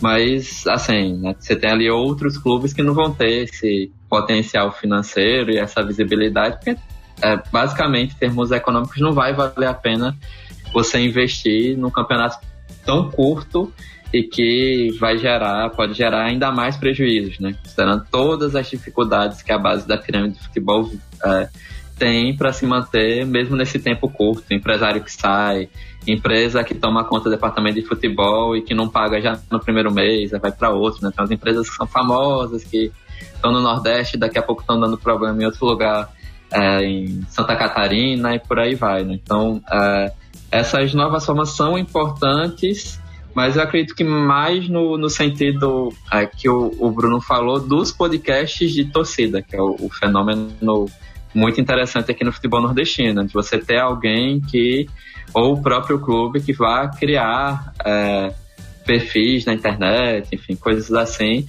que você possa produzir conteúdo e alimentar um canal do YouTube, é, ter um perfil no Twitter, no Instagram, enfim, atualizados, ter o, básico que seria da assessoria de comunicação, né, departamento de comunicação e marketing dos clubes. Acho que isso sim facilita porque você consegue ali né, produzir aos poucos a partir disso. É um, um bom exemplo é o, o Ibis em Pernambuco, né, que a partir da fama de pior time do mundo consegue se manter é, nas mídias sociais como um dos perfis é, mais visitados, que tem mais engajamento, né? E agora está disputando, inclusive, este ano a Série A1 do Campeonato Pernambucano depois de décadas porque é, partiu de um torcedor que era, enfim, se formou, acho que é, na área de comunicação e marketing, e disso conseguiu algumas parcerias interessantes com é, patrocinador esportivo, porque fizeram uma piada com a Islândia na Copa do Mundo de 2014. Agora tem um patrocínio bom, né, de uma, é, enfim, site de apostas e tal, trabalhando apenas o marketing ali de forma meio que fazendo o básico a partir da imagem do clube. Aí eu acho que essa possibilidade ah, para transmissão é muito é mais complicado, porque, enfim, você tem que ter conexão de qualidade, você tem que ter é, coisas mínimas mesmo quando o parâmetro é só aquela câmera que vai e volta ali no meio de campo, né? Você precisa ter muita coisa. Então, assim, é, ainda é um, um cenário é, que acaba sendo bem restrito, sem pensar, enfim, o, o, tanto de clube que existe no Brasil. essa emergência de, de novos perfis, né, que o Anderson falou, de podcasts e canais do YouTube, é interessante até a gente citar exemplos, né? Aqui no Nordeste, por exemplo, o Anderson faz parte de um podcast que trabalha muito bem essa cultura torcedora do futebol nordestino, que é o Baião de Dois, né?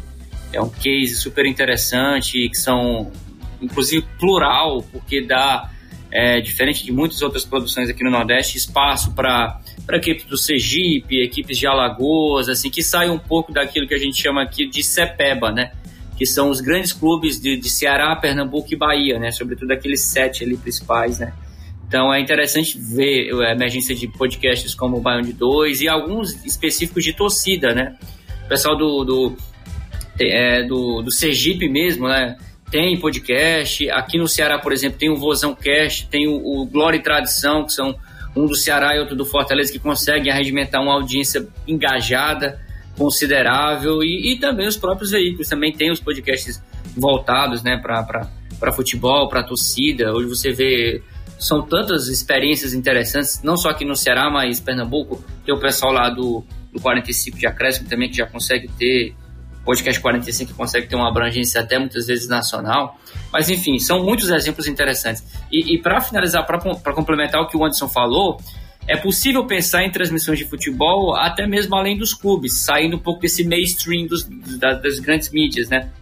Dos grandes veículos de comunicação é, é interessante ver no Nordeste hoje as federações estaduais dos clubes de futebol transmitindo campeonatos, principalmente jogos que são, entre aspas, ignorados pela, pelas emissoras de TV que têm o direito de transmissão. Por exemplo, no Campeonato Cearense, toda a primeira fase ela não está na dois anos, ela não está na, mais na, por emissora nenhuma, não tem um, nenhuma forma de você acompanhar jogos da primeira fase, que envolve os times menores, com exceção de Ceará e Fortaleza, a não ser pela TV da federação, a web TV da federação. Então, a, aqui a gente tem um case interessante da FCF TV, que é a sigla da federação, é, que desde 2013, muito antes dessa explosão do streaming, né, que é de 2019 para cá, desde 2013, ela transmite via YouTube, Facebook ou mesmo no site da federação é, os principais campeonatos de futebol do estado do Ceará, não apenas o campeonato cearense em si, né? a Série A, a Série B e a Série C cearense, a Taça Fares Lopes, que é tipo uma Copa do Estado do Ceará, né, pra, que é um, é um campeonato que dá o campeão acesso à Copa do Brasil, enfim.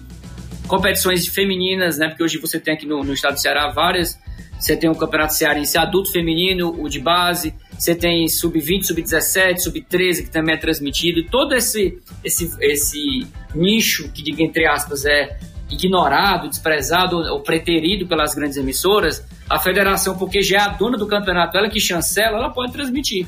Então ela vai lá e transmite e dá acesso a, a torcedores de times intermediários e menores poderem acompanhar os jogos. Então a, é, é, é possível pensar numa outra forma de acompanhar futebol gratuito, que não sendo somente pelas emissoras de TV e, e não também só pelos clubes mas também pelas federações. É muito interessante. Aqui tem essa experiência do Ceará, mas o Anderson conhece bem.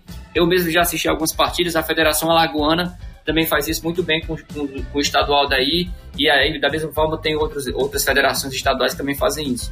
Então é, é legal ver esse tipo de transmissão. Transmissão simples, sem grandes recursos, mas que satisfaz o torcedor né, em ver o clube do coração ali é, de forma até gratuita acompanhar os jogos. Esse é o 47 episódio do Passes em Passes, o esporte como você nunca ouviu. Obrigado pela sua audiência. Tá gostando do Passes em Passes? Agora vamos para o nosso quadro Ondas do Leme.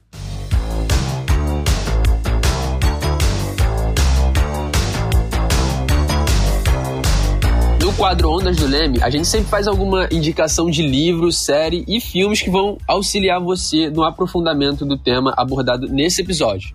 Então, pergunto para vocês, Bruno e Anderson. O, o Bruno já estava falando sobre o, o, texto dele, né? Sobre a transmissão no, no TikTok e tal. Pergunto para vocês quais são as recomendações de vocês para os nossos ouvintes sobre o tema de hoje.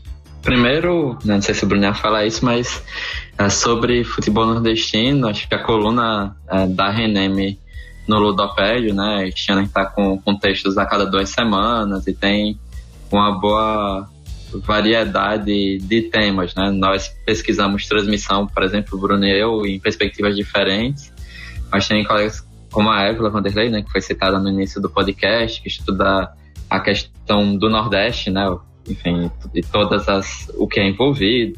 O Felipe Caldas, né, que escreve também Comunicação e Esporte, que faz uma pesquisa sobre, uma pesquisa é, na antropologia sobre a torcida do Botafogo da Paraíba, né? Torcida, acho que é a torcida jovem né? do, do Botafogo, enfim. Está fazendo, inclusive, agora a, a parte da pesquisa de campo e vem trazendo relatos muito marcantes né, de como a, a torcida é, é, tratada. E eu vou sugerir é, outros dois livros. Primeiro, né, modesta parte o meu sobre transmissão de futebol, né, os direitos de transmissão do Campeonato Brasileiro de Futebol, publicado pela editora Apris. E outro, né, de, de outro colega da Reneme, que é o Emanuel Leite Júnior, que escreveu em 2015 o Cotas de TV do Campeonato Brasileiro, Apartheid Futebolístico e, enfim, né, um, e na época, né, era um caminho da espanholização, mas a, até a Espanha melhorou de 2015 para cá e o Brasil ficou parado quanto a isso, né? Então, a, vou ficar aqui na, na, sugestão da coluna e dois livros que, que tratam, né, do, dos temas que a gente tratou aqui. Pois é, galera, em relação às, às dicas, né, reforçar o que eu já mencionei aqui, a passão, mas vale até o pessoal poder anotar direitinho, a gente recomenda demais a escuta do podcast Baião de 2, que eu acho que ele reforça muito do que a gente discutiu aqui, essa cultura, esse jeito de torcer do Nordeste com a nossa cara, né, com os sotaques, enfim, saindo um pouco desse mainstream da, dos grandes clubes, enfim, eu acho que todos são é um debate muito plural, você tem é, meninos e meninas sempre lá interagindo, é, diferentes clubes, diferentes perspectivas, mais teóricas, mais de arquibancada mesmo passional, então por essa pluralidade, a gente recomenda demais o, o podcast Baião de 2, que está nas principais plataformas aí, você procura no Spotify, no Deezer, tem perfil também no Instagram. Seguir também, o Anderson falou da coluna que a gente tem lá quinzenal na, no Ludopédio, mas vale também acompanhar a própria produção dos quase 30 pesquisadores da, da RENEM, né, que é a Rede Nordestina de Estudos em Mídia e Esporte, é, que a gente tem quase todos os dias, tem sempre alguém na rede participando de, de eventos, de mesas esportivas, de congressos. Tem um trabalho de divulgação científica muito forte, né? Cada vez que algum de nós está publicando algum artigo em periódico ou congresso, a gente está divulgando, então a gente recomenda demais seguirem lá o arroba coletivo Reneme, que tem sempre muita movimentação lá do, do que cada um de nós está fazendo, e como, eu, como o Anderson falou, são pesquisadores de todos os estados do Nordeste, dos nove estados, é, sejam mestrandos, doutorandos, é, doutores, muitos de, alguns já professores, caso do Anderson, tudo. Então, como é um núcleo muito variado, né, quase que dividido ali meio a meio entre homens e mulheres, então vale muito é, ver essas diferentes perspectivas, né, estudos de gênero no futebol, de história de política, né, a gente também tem trabalha com essa essa veia muito forte esse lado político do futebol, da geopolítica, estudos de gênero também, a gente tem uma galera que estuda o feminismo no futebol, a, a questão das torcidas, racismo também é algo que os pesquisadores têm estudado e também a galera que estuda a mídia propriamente dita, né? O, a, as formas de transmissão, o Anderson que estuda os direitos de transmissão, ou seja, é, é uma fonte de estudo muito rica para estar tá complementando e aprofundando principalmente é, os temas que a gente discutiu aqui, o arroba coletivo Reneme. E por último, para não deixar passar também é uma sugestão de livro, vou sugerir aqui o livro de uma das integrantes aqui da rede, o Anderson, o Anderson já falou do livro dele, né? Eu vou sugerir aqui o livro da, da Soraya Barreto, né, que é uma das professoras que integram a nossa rede lá de Pernambuco. Ela tem um livro muito interessante chamado Mulheres no Campo, o ethos da torcedora pernambucana, que ela faz justamente esse trabalho etnográfico ali na, na, na em torcidas aqui do estado, lá do estado de Pernambuco, do estado de Pernambuco. Então, muito legal esse livro. É, pode procurar a Sol no, no, Facebook, no Instagram lá, Soraya Barreto, né, a Sol que acho que tem como ela passar para você de alguma forma, né? Ela tem alguns exemplares disponíveis, então para quem tem interesse em conhecer mais esse universo feminino nas arquibancadas, que frequenta os estádios, esse livro é bem interessante, eu tenho um exemplar aqui, gosto demais da obra, Mulheres no Campo, o ethos da torcedora pernambucana, recomendo. Show de bola, Anderson, Bruno, excelentes recomendações que vão estar disponíveis é, no post quando esse, quando esse episódio for publicado, então quem tiver é, interesse, curiosidade, é só olhar lá no nosso blog comunicacão e esporte, tudo sem acento.com, todas essas recomendações vão estar lá para vocês é, poderem acessar. É, nosso programa está quase no fim, mas antes temos um quadro importante que é o Jogo da Vida.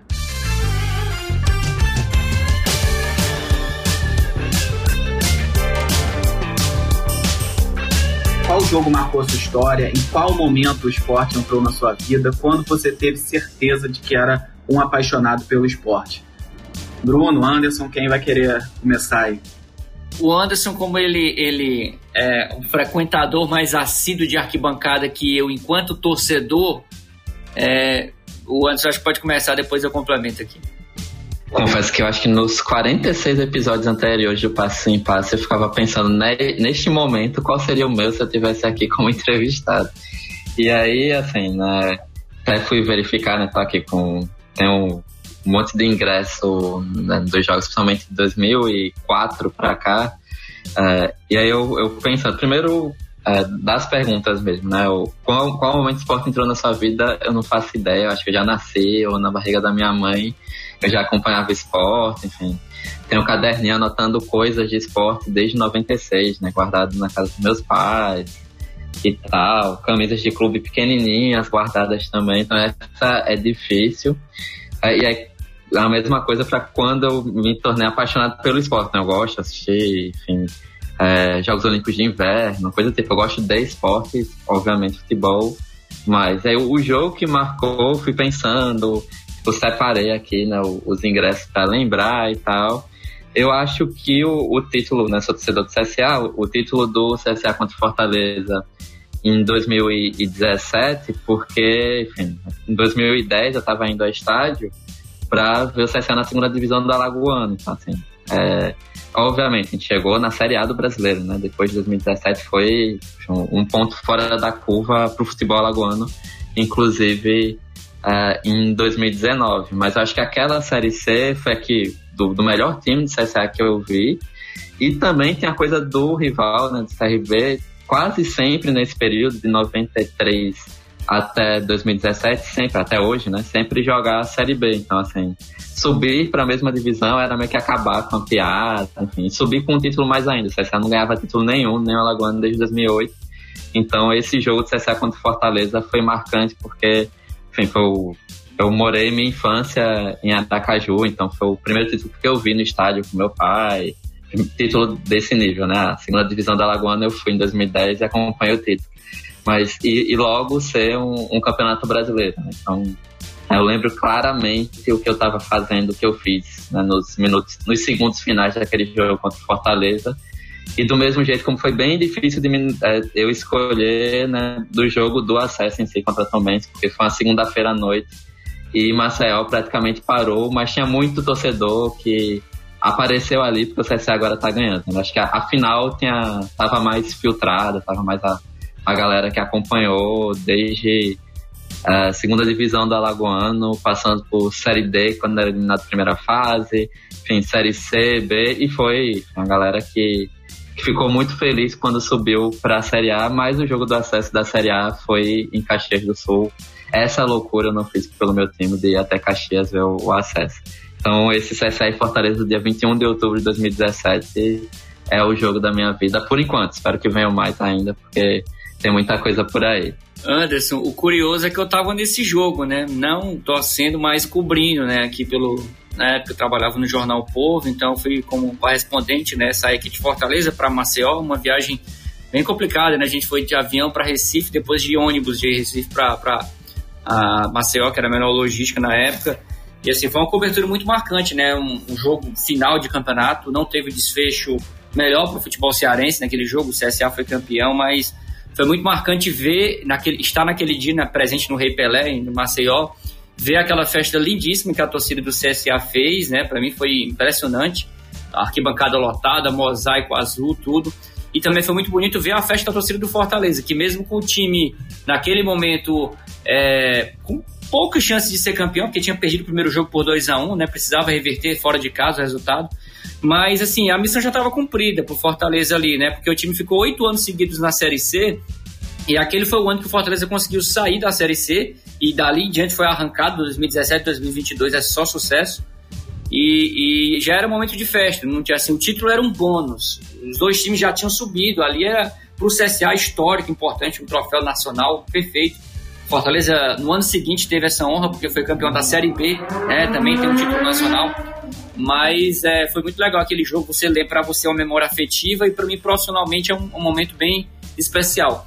Enquanto torcedor, até porque a minha experiência na, na infância como torcida era mais associada a um time do Sudeste, eu sou, como o Anderson falou, eu sou do sertão mesmo, Crateús, onde eu fui é, nascido e criado até os 17 para 18 anos. Então a minha cultura é, do interior do Nordeste, Crateús é 354 quilômetros aqui de Fortaleza, é quase na divisa com Piauí. E é um, uma cidade em que é, na minha época, praticamente todo mundo torcia ou Flamengo, ou Palmeiras, ou Corinthians, ou São Paulo, e eu cresci nessa cultura torcendo pro Corinthians, né? Por conta do meu melhor amigo, então sou corintiano. É, hoje, bem menos, muito menos do que já fui, mas hoje a, a, grande paixão que eu posso dizer que eu tenho é pelo futebol cearense, torcer pelo, pelo sucesso dos times daqui, e em, na sequência torcer pelo sucesso dos times nordestinos. E individualmente eu tenho um time aqui para torcer sim na, no meu estado, que é o é o time da minha cidade, o Crateus, que é, já me deu grandes alegrias no futebol. Hoje, mais preocupações, né, incertezas. Ele está disputando a terceira divisão cearense, inclusive para homenageá-lo para quem é, nós, para quem está nos ouvindo não vai poder ver, mas depois a gente acompanha nas redes sociais. Eu estou com a camisa do Crateus, fazendo a camisa 2022 do Crateus, que disputou a, a, a Série C cearense. E é meu time. E a grande alegria que eu tive enquanto torcedor dentro do estádio, sofrendo mesmo, torcendo, foi em 2012, ano em que o Crateus conquistou acesso para a primeira divisão cearense, o único ano que o Crateus disputou a Série A cearense. E um jogo em especial, pude acompanhar vários jogos estando de férias na minha cidade, Crateus, onde eu passo sempre as férias. E um desses jogos foi muito marcante pelo desfecho, que foi é, Crateus 1, Ceará 1. E claro, Ceará e Fortaleza eram as principais atrações quando vão à cidade, né? Era um jogo que parava, que era o assunto do dia. É, o jogo do Fortaleza em si eu não estava presente, tá, é, foi fora das férias, não pude acompanhar, mas do Ceará eu estava. Esse jogo terminou 1 a 1 E o legal desse jogo, que foi tornou ele emocionante, foi que o Ceará vencia o jogo por 1 a 0 gol do Rogerinho. É, vencia o jogo até os 46 do segundo tempo. E aí, no último lance, apagado as luzes, o Crateus conseguiu fazer o gol. O Marquinhos Rojão, ele recebeu na área, bateu cruzado na diagonal, ali na bochecha da rede. Foi um gol muito bonito.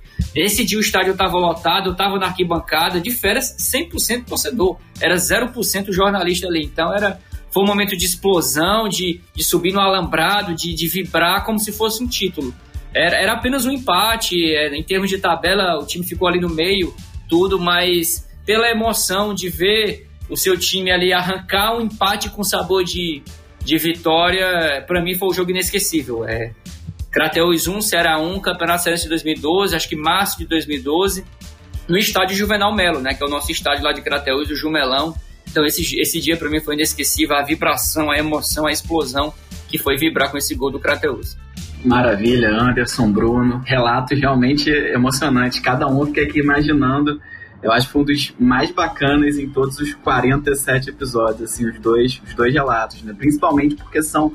É, o do Anderson foi um relato de título, né? Mas o seu não foi, o que eu acho mais interessante, né? Que eu gosto desses jogos jogos da vida são quando não são títulos, né? Mas que mesmo assim te marcam é, de alguma maneira, né? Porque eu acho que é muito óbvio, né? De pensar. Eu, eu também, né? Eu penso em, em títulos, enfim. Mas aí tem alguns jogos pontualmente que eles eles dão essa, essa emoção diferente mesmo pro torcedor, né? Apito final no Passes em Passe. Muito obrigado, amigo e amiga ouvinte. Compartilhe o, seu, o episódio com seus amigos, envie seus comentários para o Lemecast Club no Instagram, Facebook, é, pelo nosso e-mail também. É, leia nosso blog, como eu já falei, é comunicacão, né, tudo sem acento e sem cedilha, e esporte.com. Siga as páginas do Leme nas redes sociais, né, é só procurar pelo arroba. É, e eu queria agradecer ao Bruno e ao Anderson pela presença aqui hoje, presença mais que especial nosso 47 episódio. Obrigado, Bruno. Ô, Fausto, obrigado demais aí pelo convite. Foi maravilhoso estar com vocês aqui né, nesse bate-papo, né? Viajando em memória afetiva, em reflexões sobre a mídia de hoje, a mídia de amanhã. Então, sensacional, né? Como eu disse no começo, o, Passes em Passes é, é, um dos meus cinco podcasts favoritos. Isso não, não, é, não é eu que estou dizendo, é o Spotify, né? Que é onde eu escuto os podcasts, está lá no meu top 5, sempre aparece o, o Passes em Passes. E aqui, para finalizar, uma, uma outra memória afetiva envolvendo Passes em Passes. Eu adoro quando vou para Crateus ouvir Passes em Passes, né? Porque são discussões mais alongadas, de duas horas, enfim. E como a viagem para Crateus às vezes dura cinco horas, cinco horas e meia, então para mim é perfeito maratonar. Ouvir dois, três episódios, dois na ida, dois na volta. Eu já fiz isso várias vezes. E nas próximas vezes que eu for a Crateus, né, nos feriados da vida, Espero baixar o episódio para poder ouvir offline passar o caminho ali curtindo as discussões, enfim, refletindo e parabéns aí pelo trabalho de vocês e tamo junto. Contem sempre comigo, com o Anderson aqui, com toda a galera da Reneme que é, é assim, muito parceira do, do Leme, todos vocês aí que fazem parte do, do em Paz. Valeu, Bruno. Obrigado também, Anderson. Ah, o que agradeço, né, como eu disse, muito bom é, que a gente do Nordeste esteja ocupando os espaços também sobre futebol e mídia, se a gente consegue também, né, por conta das parcerias que a Reneme tem desde o início, né, o, o Leme é uma dessas parcerias, a gente falou do Ludoped, então é, é muito bom para a gente poder conviver né, com quem pesquisa futebol além das localidades. Acho que o Leme tem é, essa tarefa fundamental, quase que de organização dos estudos de futebol e mídia no Brasil desde que surgiu, porque consegue pegar as pessoas né, de São Paulo, uh, de outros lugares de Rio de Janeiro, Minas Gerais, Rio Grande do Sul, nós do Nordeste, enfim, entre outras pessoas e outras regiões, porque isso é, é fundamental uh, não só para a gente dialogar, conversar, enfim, bater esse papo como a gente bateu aqui hoje, mas também para conhecer né, pesquisadoras e pesquisadores de diferentes áreas, enfim, né, e, e, levar isso para outros espaços também, como o grupo da Intercom, entre outros os seminários do LEM, enfim. É, é muito gratificante para a gente da Reneme, desde o início, contar com, com o apoio do LEM. Hoje é só mais um, um, pedacinho que a gente constrói nessa história conjunta, né? Então, valeu, obrigado especialmente a Abna e Fausto e Bruno, sempre muito bom, né? Dialogar e, e dar essa, fazer essas tabelinhas aqui é, com você sobre pesquisa. E pessoal, antes de me despedir, é, não deixem de seguir é, também o Coletivo Reneme no Instagram, arroba Coletivo Reneme, rede nordestina de estudos em mídia e esporte, que a gente está falando, falando e esqueceu de dar o arroba aqui no programa. É, com isso, a gente vai encerrando mais um episódio. Né? Passes em Passes é uma realização do Laboratório de Estudos em Mídia e Esporte e do Audiolab da UERJ, com roteiro e produção de Abner Rey e Carol Continelli, direção minha e do Felipe Mostaro, edição de Leonardo Pereira e coordenação geral de Ronaldo Elal. Nosso programa é quinzenal e esperamos vocês no nosso próximo episódio. Vem muita coisa boa por aí. Segue a gente, passes em passos o esporte como você nunca ouviu.